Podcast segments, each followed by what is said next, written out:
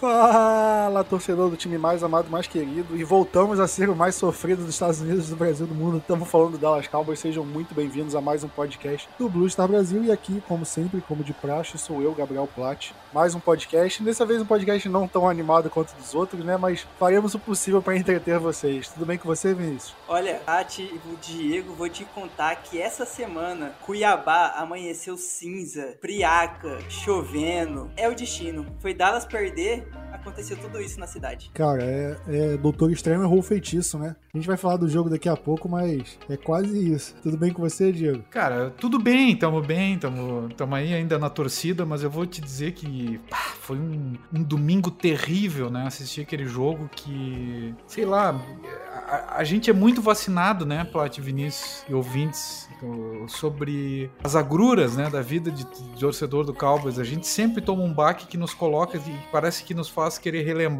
qual é o nosso devido lugar. A gente nunca sabe qual é o nosso devido lugar. Eu acredito muito nesse time, mas eu confesso que, que o domingo me deixou, olha, muito para baixo. Pois é, né? Eu acho que o torcedor do Broncos pode basicamente pe pegar nosso último podcast e sacanear a gente à vontade, porque nossos palpites a gente colocou colocou como Cowboys goleando, jogo fácil, e foi basicamente isso que a gente ficou falando, né, durante o podcast, e o que aconteceu, cara, foi uma sapatada deles, né, em cima da gente. Tem a situação da bruxaria, né, porque cada um de nós, pelo menos nós três, cada um, cada qual fez alguma coisa que não devia. Eu sei que o Vinícius postou aquela foto que não podia ter postado, tá? A última vez que eu tinha colocado que Dallas ia dar uma sapatada foi contra o Titans em 2018, nós levamos uma sapatada horrorosa. Eu não sei o que que tu fez aí, pô. Pior que geralmente eu sigo com o mesmo padrão, assim. A única coisa diferente é porque o Botafogo jogou no mesmo horário que o Cowboys, mais ou menos, né? O jogo do Cowboys foi às 3 e o Botafogo às 4. E como o jogo do Cowboys não passou na ESPN, eu assisti no Game Pass, no computador, inclusive recomendo muito. E eu deixei o jogo do Botafogo na televisão. Eu fiquei mais ou menos vendo os dois simultaneamente. Foi o que eu vi diferente, né? Só que próximo jogo não coincide o horário, então se foi esse a, a causa da derrota, fica tranquilo que próximo jogo o Cowboys é domingo, Botafogo é segunda, não corre mais nenhum risco. Vinícius, teve alguma coisa diferente aí no, do seu lado? Igual o Diego já comentou, né? Eu vou ter que pedir desculpas publicamente aqui, porque assim, ó, no grupo dos assinantes, né, na primeira rodada contra, contra o Bucks,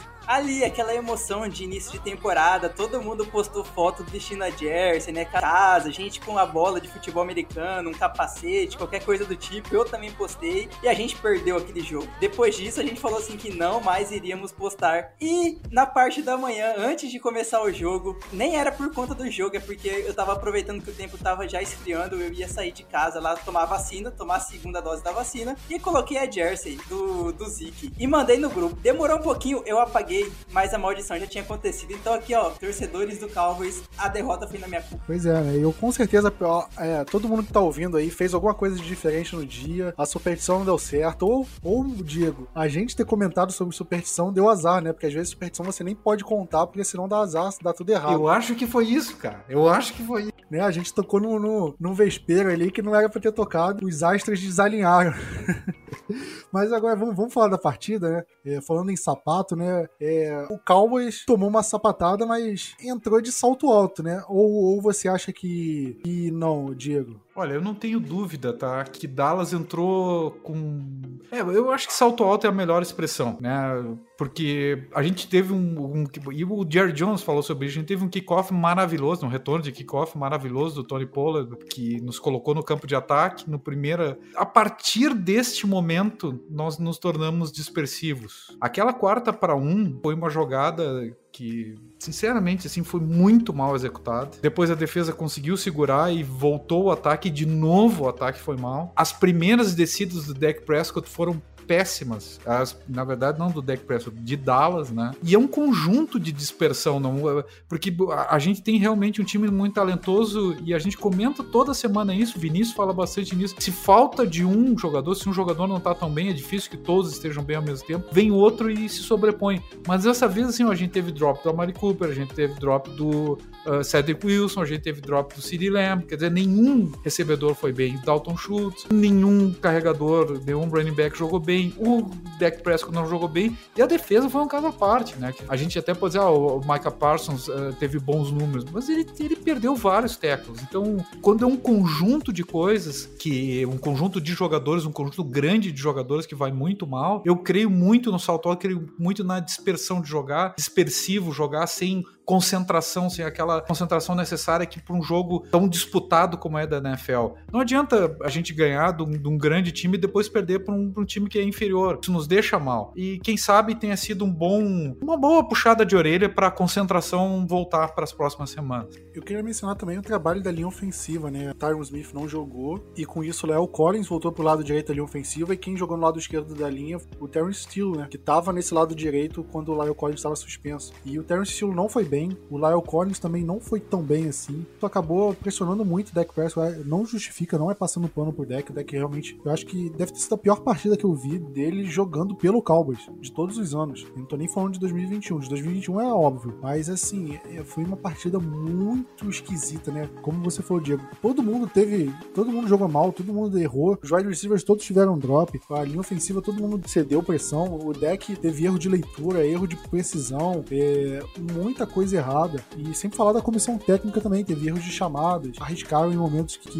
não deveriam, mas aí também é fácil a gente ser o engenheiro de obra pronta, né? Falar, ah, não deveria. Eu acho que aquela primeira quarta descida na primeira campanha tinham que ter arriscado, mas a segunda ali, já perto da linha das 20 jardas, eu teria ido pro field goal ali. O Cowboys preferiu ser agressivo e não conseguimos converter uma quarta descida. Se eu não me engano, foi essa que o Cedric Wilson dropou, né? Então foi até uma chamada boa e que acabou não dando certo. Vê de todos esses fatores, né, que a gente elencou aqui, para você qual deles que mais influenciou o ataque ter tido um jogo ruim, né? Porque a gente olha o placar, ah, o Cowboys perdeu por 30 a 16, ah, perdeu por dois postes, não foi tão feio assim. Só que esses 16 pontos foram no finalzinho, né? A gente chegou a estar tá tomando 30 a 0 em algum momento? Foi, foi isso? Acho que foi, né? Foi um jogo que já tava morto no, no último quarto. No fim do terceiro quarto, o jogo já, já tava acabado, né? Não, não tinha mais chances de vencer. Pra você, Vinícius, o que, que qual foi o maior motivo para esse ataque ter sido tão inoperante, né? Porque a gente já viu o Cowboys tomar 30 pontos, mas não tá 40. Mas esse aqui a gente passou muito longe de, de um ataque em sintonia. Primeiramente, Plat Diego, em algum momento vocês pensaram que ia acontecer um blowout? Porque eu pensei.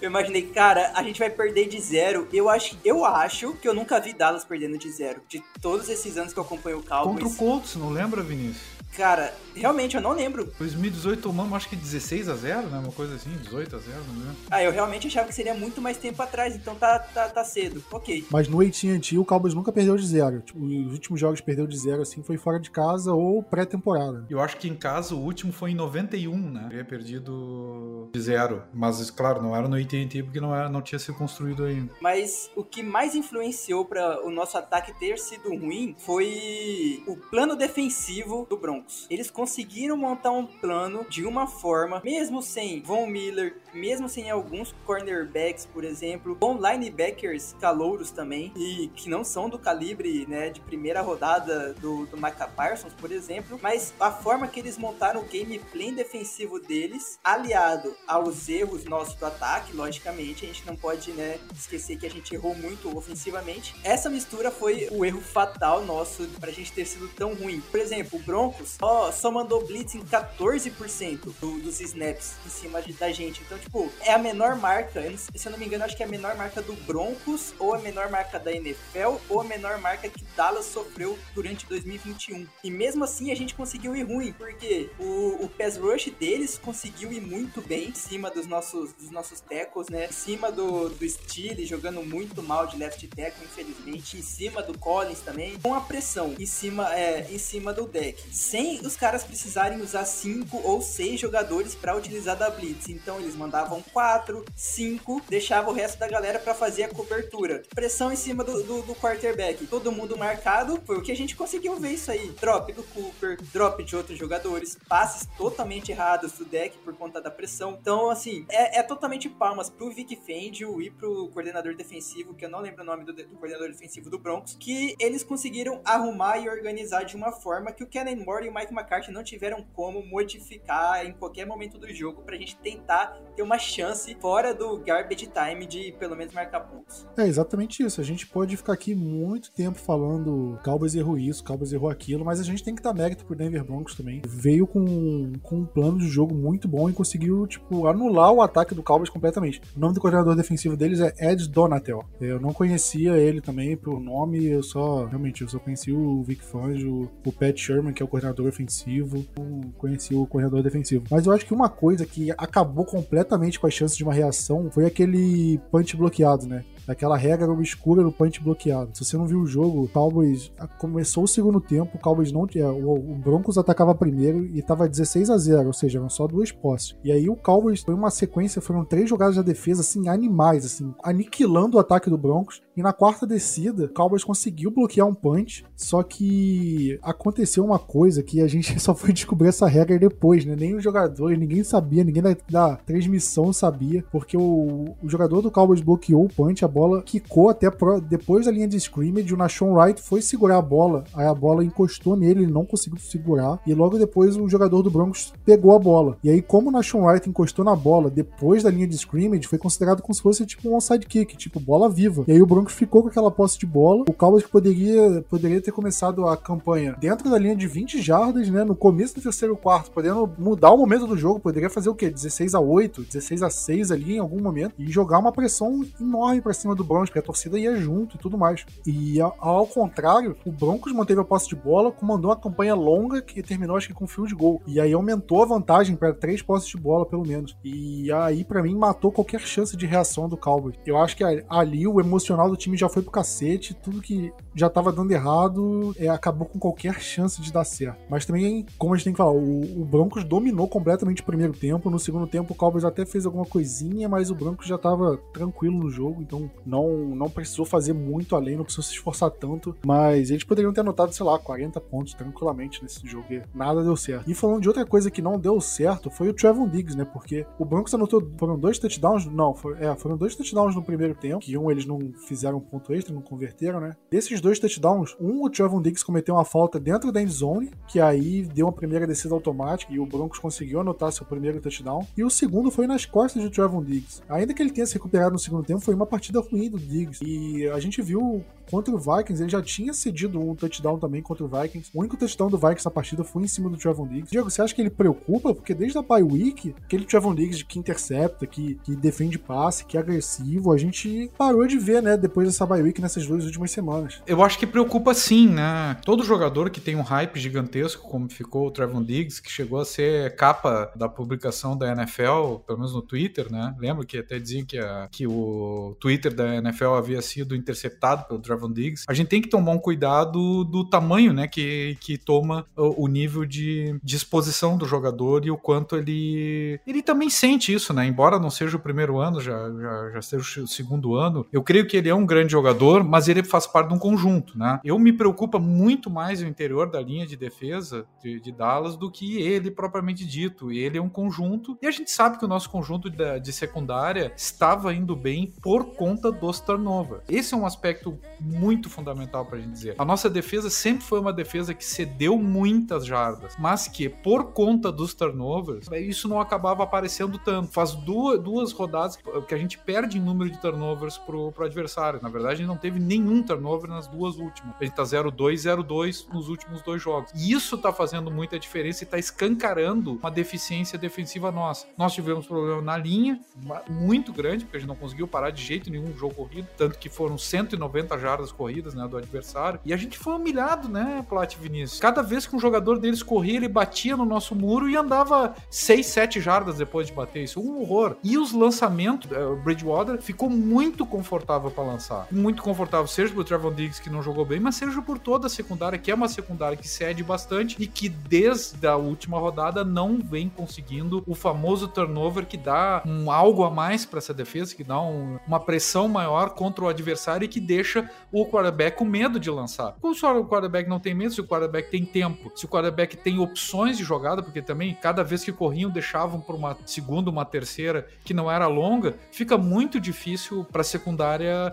mostrar seu jogo. Mas sim, eu creio, em relação à tua pergunta sobre o Trevon Diggs, que a gente tem que se preocupar porque o nível de exposição dele foi muito grande, ele virou o jogador do candidatíssimo a Defensive Player of the Year e isso pode trazer alguma consequência do ponto de vista de concentração. Ele estava desconcentrado como todos os demais jogadores, mas vem da segunda partida consecutiva sem poder, sem conseguir gerar turnover, seja ele, seja Dallas, né? E isso é, é realmente é uma situação preocupante para as próximas rodadas. Queria até só complementar, Diego, Plat. Além disso, começo do, da nossa defesa até foi, foi bem. Teve os erros, mas ela conseguia em alguns momentos segurar de alguma forma. Mas chegou, chegou a um ponto que a gente não ficava tempo no ataque, que a defesa começou a cansar. E acabou não segurando de jeito nenhum. A gente viu o Javonte Williams conseguia um caminhão de jardas em toda a bola que ele segurava, toda a bola que era, que era jogada para ele. Então, assim, começo até ok, né? Até ia. Mas depois foi horrível. Não sei se alguém comentou no grupo dos assinantes ou alguém no Twitter falou. Tinha alguns momentos os jogadores estavam querendo dar aqueles ganchos, aqueles socos na bola para tentar dar, para tentar fazer um fumble, forçar um fumble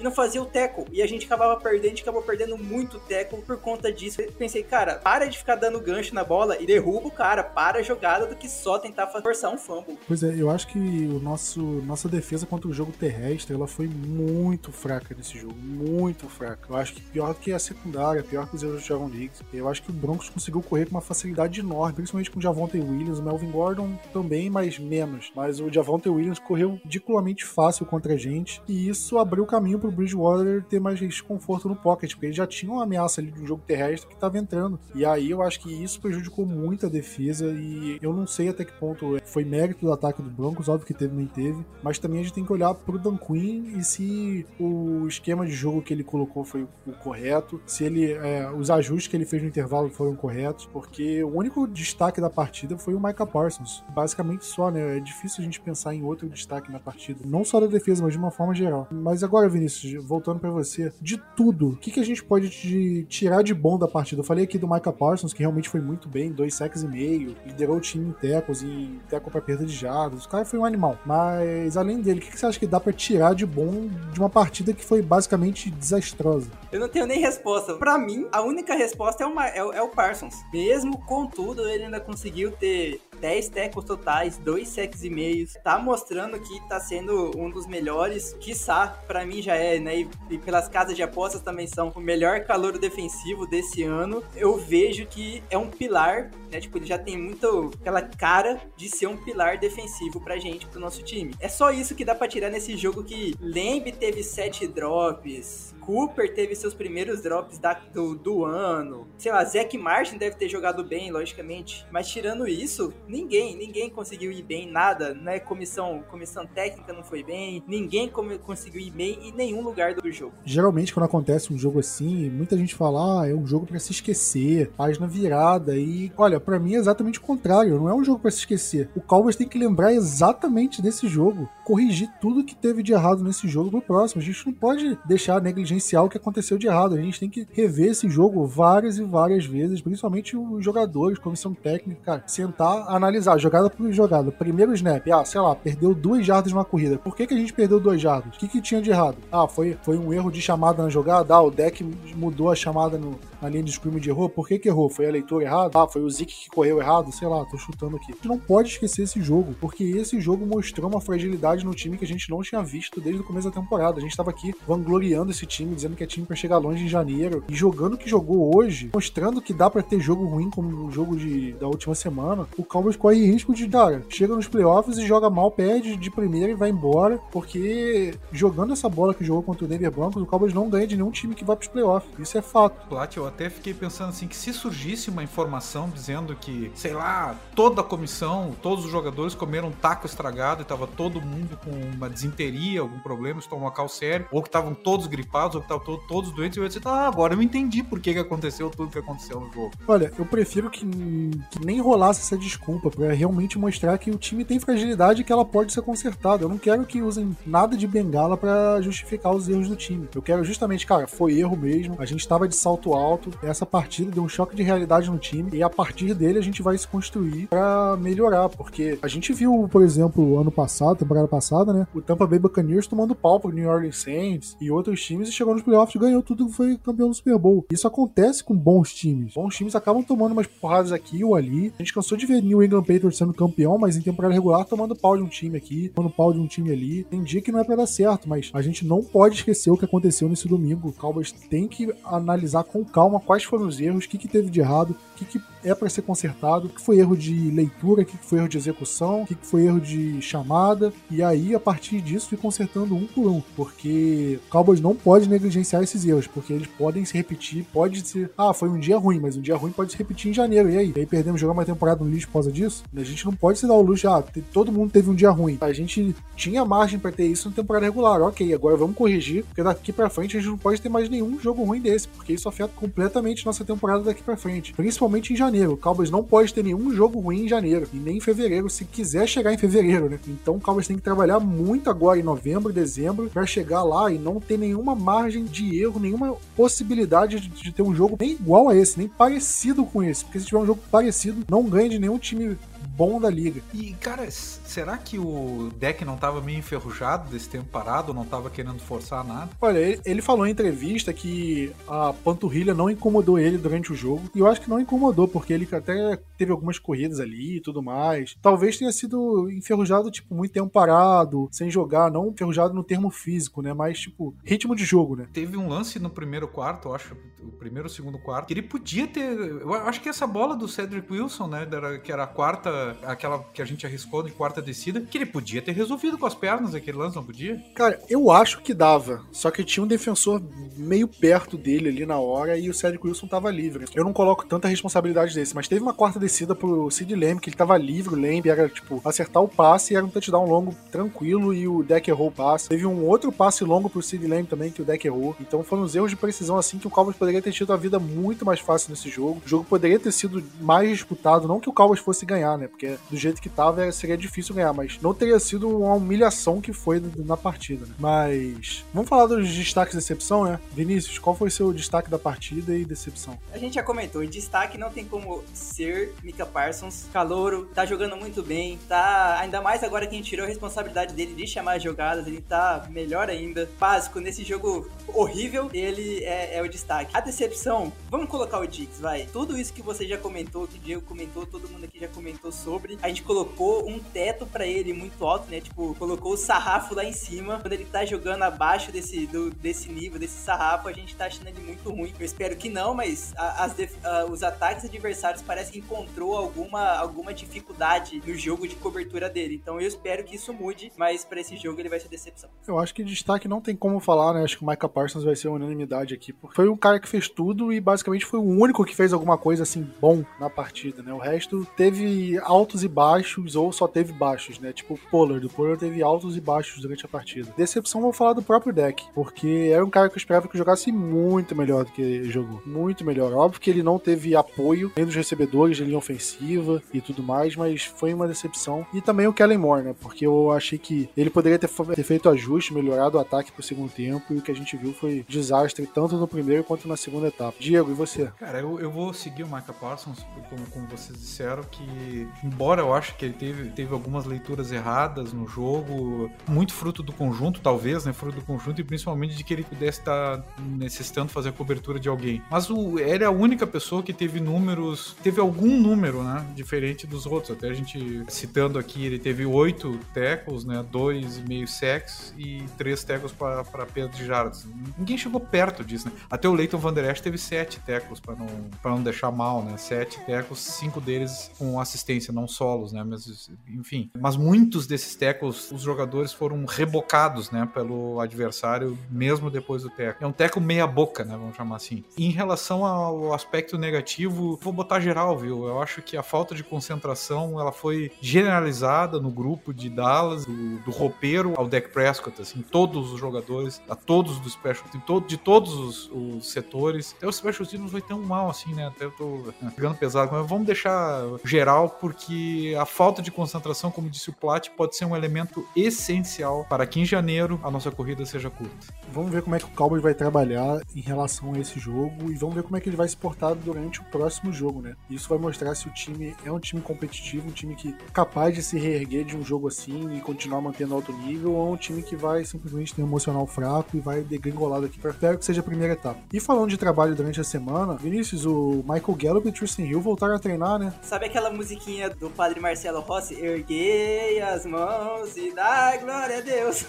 Gallup já tá entrando na, na última semana de daquela janela de 21 dias, né? Então ele já vai ser ativado pro domingo, já voltou a treinar. O Tristan Hill também, que milagre, voltou a treinar. Bom, são dois bons jogadores. O Rio não, tá, o Rio não. Dormiu no treino, hein, Vinícius, ou não? Cara, eu espero que não, né? Eu espero que ele tenha parado com essa, com essa invenção de moda do Rio, com, com o Marinelli. Eu, eu espero que o Dan Quinn, o Dan Quinn tem cara de ser muito bravo no vestiário, né? Tipo, no meio da semana. Então eu acho que ele não vai fazer isso. Mas é bom o Gallup ter voltado, a gente vai ter três bons recebedores, ainda mais somando o Wilson. E o Tristan Hill é uma boa também pra falta que o Brent Urban faz. Apesar do Cedric Wilson tá bem, o Michael Gallup é um nível acima dele e vai ter um impacto muito positivo na, no time. O Tristan Hill, vamos ver, né? Ele tava até jogando relativamente bem no começo de 2020, aí se machucou e desde então tava fora, né? Agora tá voltando, vamos ver como é que vai jogar, o ritmo de jogo. O injury report, Vinícius, você falou, já falou aí do Gallup, deixa eu falar o injury report aqui rapidinho. O Tyron Smith não treinou com a lesão no tornozelo ainda. O Cedric Wilson não treinou com a lesão no ombro, então tá,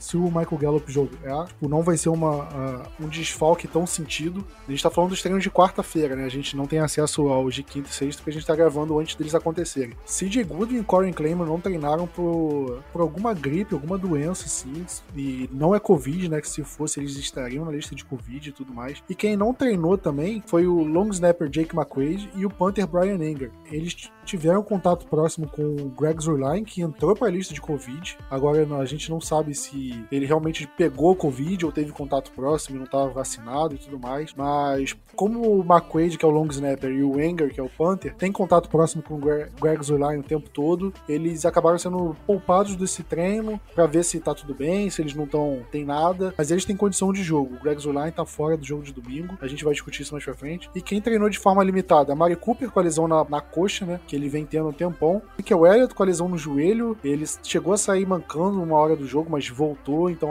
não acredito que isso vá atrapalhar, né? Ao longo do, da semana para ele ir pro jogo. E o Randy Gregory sentiu a panturrilha na. Não sei se ele sentiu a panturrilha, mas ele treinou limitado por conta de uma lesão na panturrilha. Vamos ver como é que ele vai se dar. Mas geralmente quem treina de forma limitada na quarta, geralmente treina na sexta. Na, treina no, na quinta e sexta e vai pro jogo no domingo. É muito difícil alguém treinar limitado no meio da semana, piorar a condição e não jogar.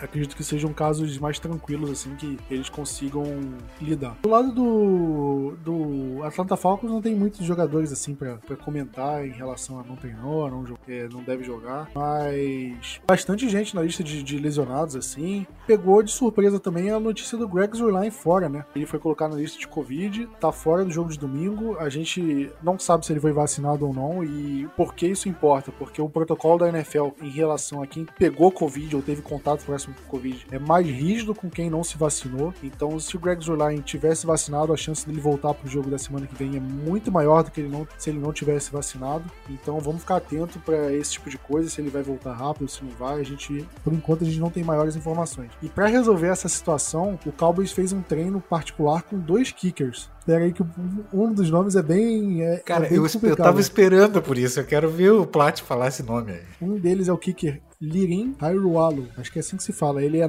ele nasceu em Kosovo e era naturalizado canadense. Hairualo. E o outro é ninguém mais, ninguém menos que Brett Maher. Sim, Brett Maher. Aquele, aquele que acertava chute de 60 jardas e errava chute de 20, que fez a gente perder, tipo, 10 jogos em 2019. O cara que era inacreditavelmente ruim, que assim, acho que foi o kicker que eu mais odiei, assim, de longe do Cowboys, um dos jogadores que eu mais odiei. E ele e o Cowboys chamou de volta para treinar. Enquanto isso, o meu xodó, meu favorito, Kai Forbeth, Cobra Kai, nem sequer recebeu um zap do Jerry Jones mandando ele treinar, que é inacreditável, né? Pra mim, o Forbeth é milhões de vezes melhor que o Brett Maher e e nem ser chamado para esse treino foi chamado. Mas de qualquer forma, no treino, o Hairualo, ele acertou 12 de 12 chutes nesse treino privado e foi contratado. O Brett Maher falaram que ele também teve um, um treino bom, só que o Cowboys preferiu esse Hairualo. E se eu não me engano, o, o que esse Cowboys contratou, ele tava com a gente na pré-temporada, né? Ele também é, é Panther.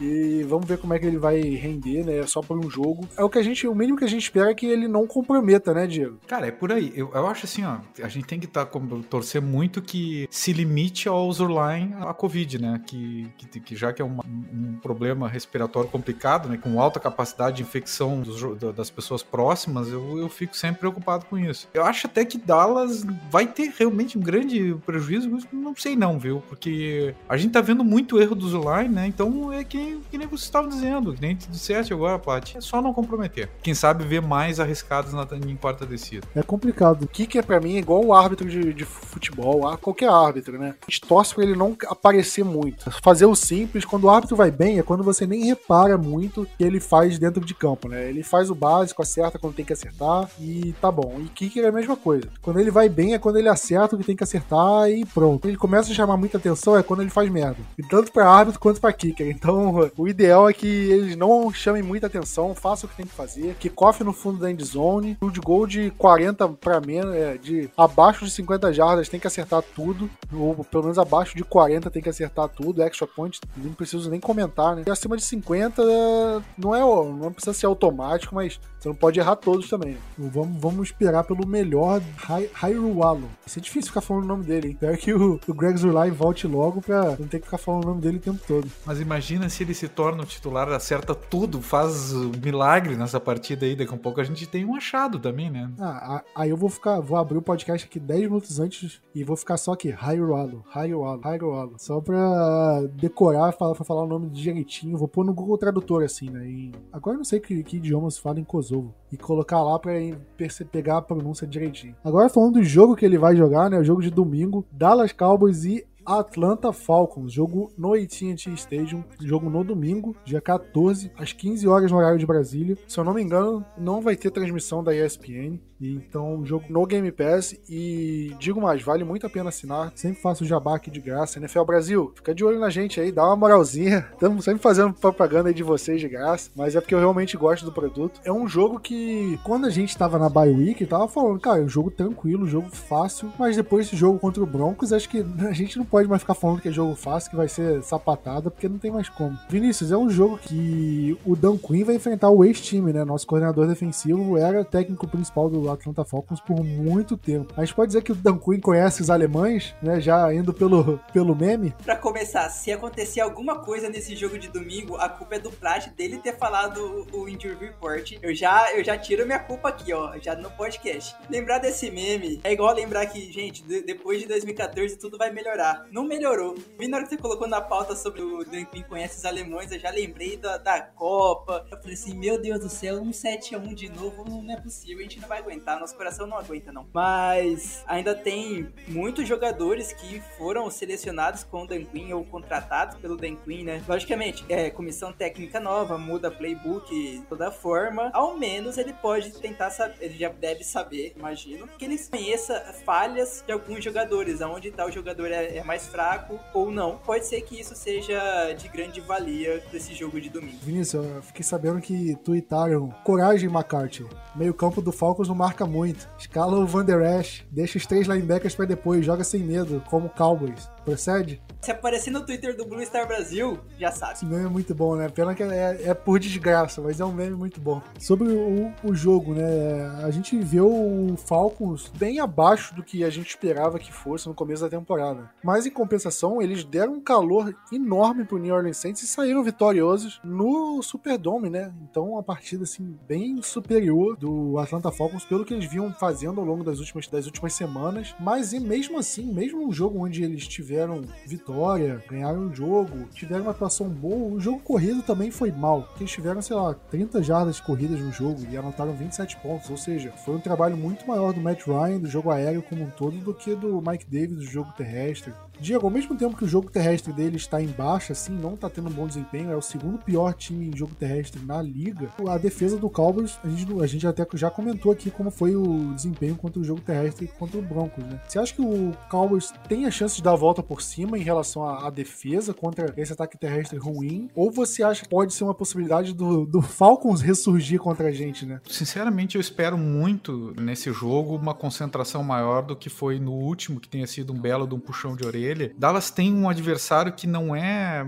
um adversário dos mais temíveis, vamos chamar assim, tá? Um adversário vencível, né? E com possibilidade de mostrar eh, justamente alguma evolução em setores nevrálgicos da equipe. A gente há duas semanas atrás estava discutindo como seria a situação de enfrentar o Dalvin Cook e a gente enfrentou e enfrentou muito bem. Essa semana ao contrário, foi um desastre. E a defesa não mudou tanto assim. O Brent Urban não, não voltou ainda, o miolo é igual. E eu acho que o Vinícius colocou muito bem que, além dos altos e baixos do jogo, que o Plat citou, é, de que nada dava certo né, para Dallas, mesmo quando Dallas ia se levantar na partida, nada dava certo. A defesa ficou muito exposta, muito tempo em campo. Isso para o jogo corrido é um desastre. É o mais cansativo de todos, é onde a fisicalidade aparece mais e, sem dúvida, o decorrer da partida torna mais frágil ainda a unidade. Agora, vamos lá. Se não parar esse ataque de, do Atlanta, olha, não para mais ninguém. Ataque terrestre, né? Tava vendo até mais números aqui deles. Eles são, além de ser o segundo pior time correndo, eles ainda têm um agravante de ser o segundo time. Eles são o sexto time que menos corre. Agora eu não sei um, se um leva o outro. Ah, tá correndo mal, então parou de correr, ou corre pouco e por isso tem menos jardas corridas. E também ele, é, eles são o segundo time que mais tem fumbles correndo com a bola, empatado com o Washington Football Team. Óbvio que tem alguns que são do Matt Ryan e tudo mais, mas eu acho que isso mostra a fragilidade do Falcons em relação a esse jogo terrestre. A corrida mais longa do Falcons na temporada foi de 18 jardas. É o pior time com essa marca né,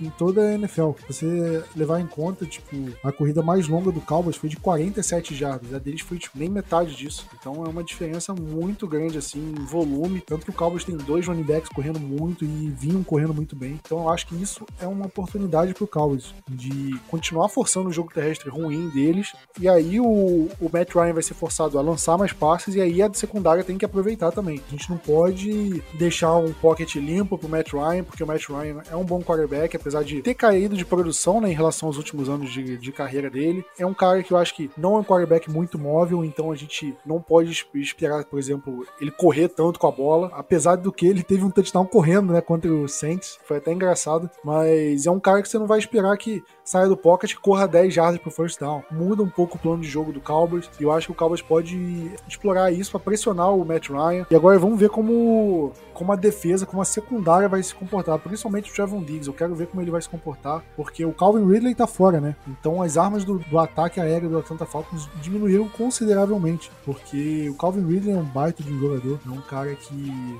faz muita diferença, né?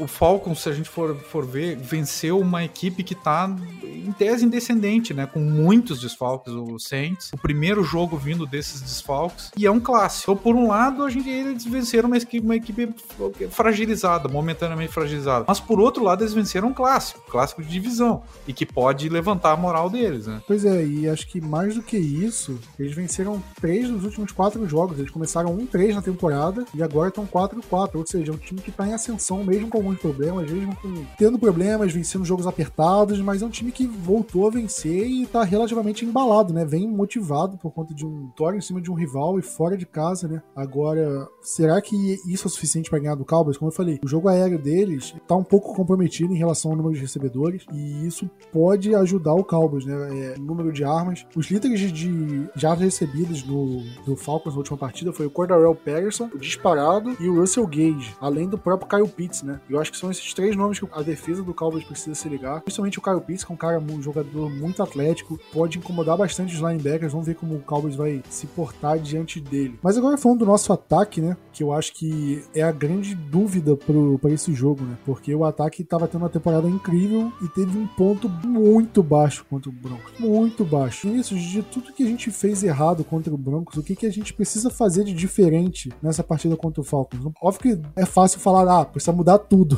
Mas qual é o principal ponto que a gente tem que mudar para esse jogo contra o Atlanta Falcons? Melhorar a proteção vindo, né, do pass rush contra o pass rush dos caras que a gente não sabe se o Time Smith joga. Então, assim, mais uma vez, Steele deve jogar de left tackle, ou eu não sei se eles vão colocar Tiny Sec como left tackle, é algo a, se, a, a ficar de olho nisso. Então a gente tem que proteger o deck, principalmente e primeiramente, não ter drops como a gente teve nesse último jogo, que foi surreal a quantidade de jogo. E acho que o que a gente já tava fazendo, testar primeiro se o jogo terrestre vai ser o dominante, se não for dominante, jogo aéreo, de uma forma que a gente não arrisque demais e não comprometa tanto o deck como os nossos recebedores. A gente não precisa lançar 20 big plays por jogo, a gente só precisa fazer o aquele jogo de check, 5 jardas ali, 7, 8 jardas pro, pro Tyrant, pro Lemb numa jogada crew, por exemplo. Aí vai lá, faz um passe longo pro Cooper, um passe longo pro Gallup que espalhar os jogadores de defesa deles no campo, né?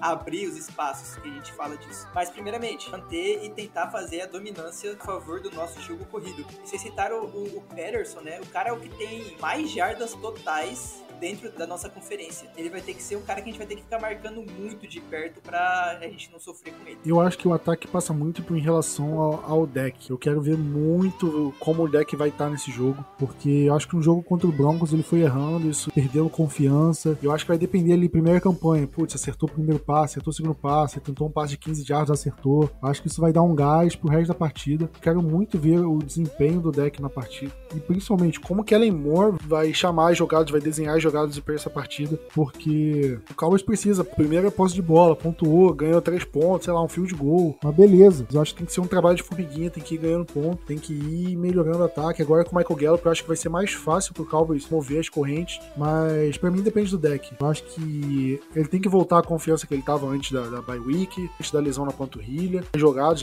tipo de leitura, e o Kelly Moore e o Mike McCarthy tem que fazer alguma coisa para favorecer esse tipo de coisa. Então, para mim tudo passa em relação ao deck. Eu espero muito que ele jogue bem, porque no fim das contas é ele que vai decidir a partida. Porque eu acredito muito que, que a defesa faça um bom trabalho. Eu acho que as chances da defesa fazer um bom trabalho são boas. Apesar do ataque do, do Falcons estar tá numa crescente, eu acho que a nossa defesa tem potencial de parar o ataque do Falcons. E aí vai depender do nosso ataque. Será que o ataque vai conseguir partir para cima dessa defesa do Falcons? Diego, quer falar sua boa de palpite? Em primeiro lugar, vai ser um jogo dificílimo, né? Vamos botar pratos limpos aí, né? Porque nunca mais se faz aquilo, né? Eu voltei de, desde 2018 não fazia essa burrada aí, agora eu tô vacinado. Tá? Vai ser um jogo muito difícil, eu acho realmente que vai ser difícil. Dallas ainda não, não vai estar com grande confiança para essa partida, eu acho que abalou bastante a equipe e talvez ela sofra um pouquinho. E eu acho que o deck vai continuar sofrendo no que, é, que foi fundamental nessa última partida para Broncos ter uma, uma melhor sorte na primeira descida, precisando de descidas mais longas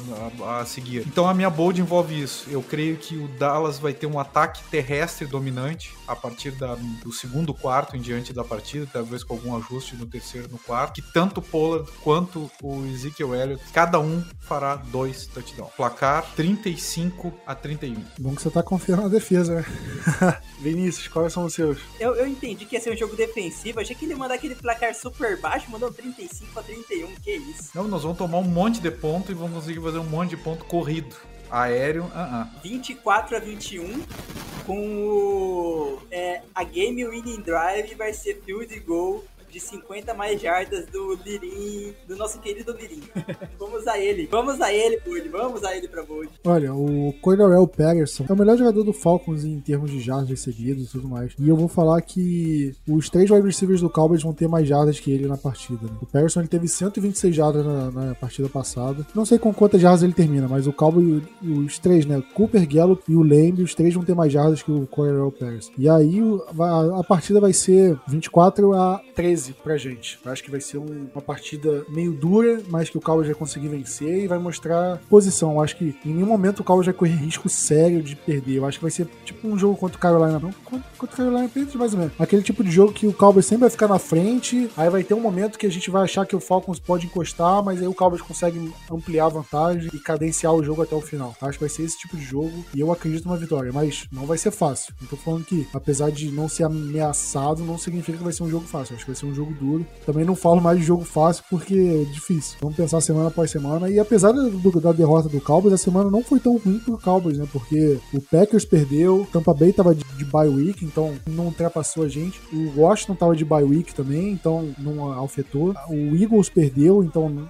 não diminuiu nossa vantagem pro segundo colocado da divisão. E o Giants ganhou, mas o Giants estava em último da divisão, não influenciou em nada a nossa vantagem pro segundo e terceiro colocado. Então a gente ainda tá numa situação confortável na NFC Leste. Na própria conferência nacional fica um pouco mais complicado, porque o Cardinals ganhou com QB reserva, ganhou um jogo dando a divisão. Acho que eles são favoritos para Seed 1, mas tudo muda, né? A gente ainda tem um jogo direto contra eles, a gente ainda tem muito jogo pela frente. Eu acredito que possa ficar uma, uma disputa um pouco mais próxima do que tá nesse momento. E vamos torcer para que esse jogo tenha sido só uma exceção, né? Porque eu não quero mais me iludir e me decepcionar no final, né, Diego? Porque, pelo amor de Deus, quantos anos a gente já tá nessa, nessa mesma lenga-lenga? Cara, o grande problema para mim, tanto na primeira partida contra o Tampa Bay, que parecia assim, puxa vida, hoje nós vamos ganhar e nós não ganhamos. E essa maré mudou completamente no decorrer da, dessa temporada até a última rodada. E nessa última rodada a gente viu aqueles velhos erros, principalmente assim, ó, o que me deixa mais triste da soft defense, né? Que um time que não sabe taclear, time que não sabe taclear não joga em janeiro, não consegue jogar em janeiro. Tu tem que derrubar o adversário, tem que derrubar mesmo, né? O adversário não pode passar uma jarda de ti. Se não conseguir tackle for loss, o tackle tem que ser imediato, derrubar ali na hora, né? Isso me preocupa muito porque foi uma tônica dos últimos anos de Dallas ter uma defesa, uma defesa que dá orgulho nesse ponto. Mas bem como o Plat falou, né, Plat? Não foi só a gente que vacilou nessa semana. Pode ser a semana do, do gato preto. Pois é, isso que eu falei, só os jogos da NFC, né? Na AFC,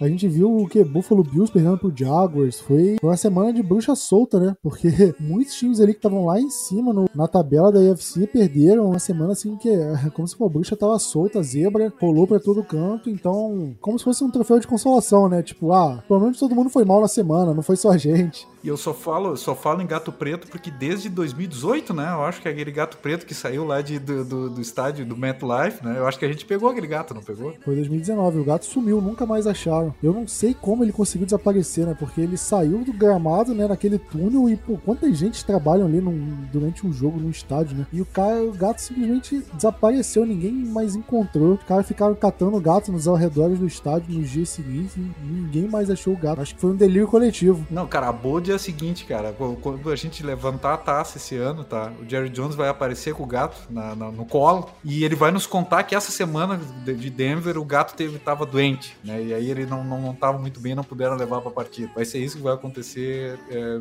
em metade de fevereiro, primeira quinzena de fevereiro. Ah, eu tô satisfeito só com ganhar o Super Bowl, né? Essa é a história nem precisa acontecer. ai, ai, mas é isso. Vamos ficando por aqui. Aquele abraço, tamo junto e Go Cowboys.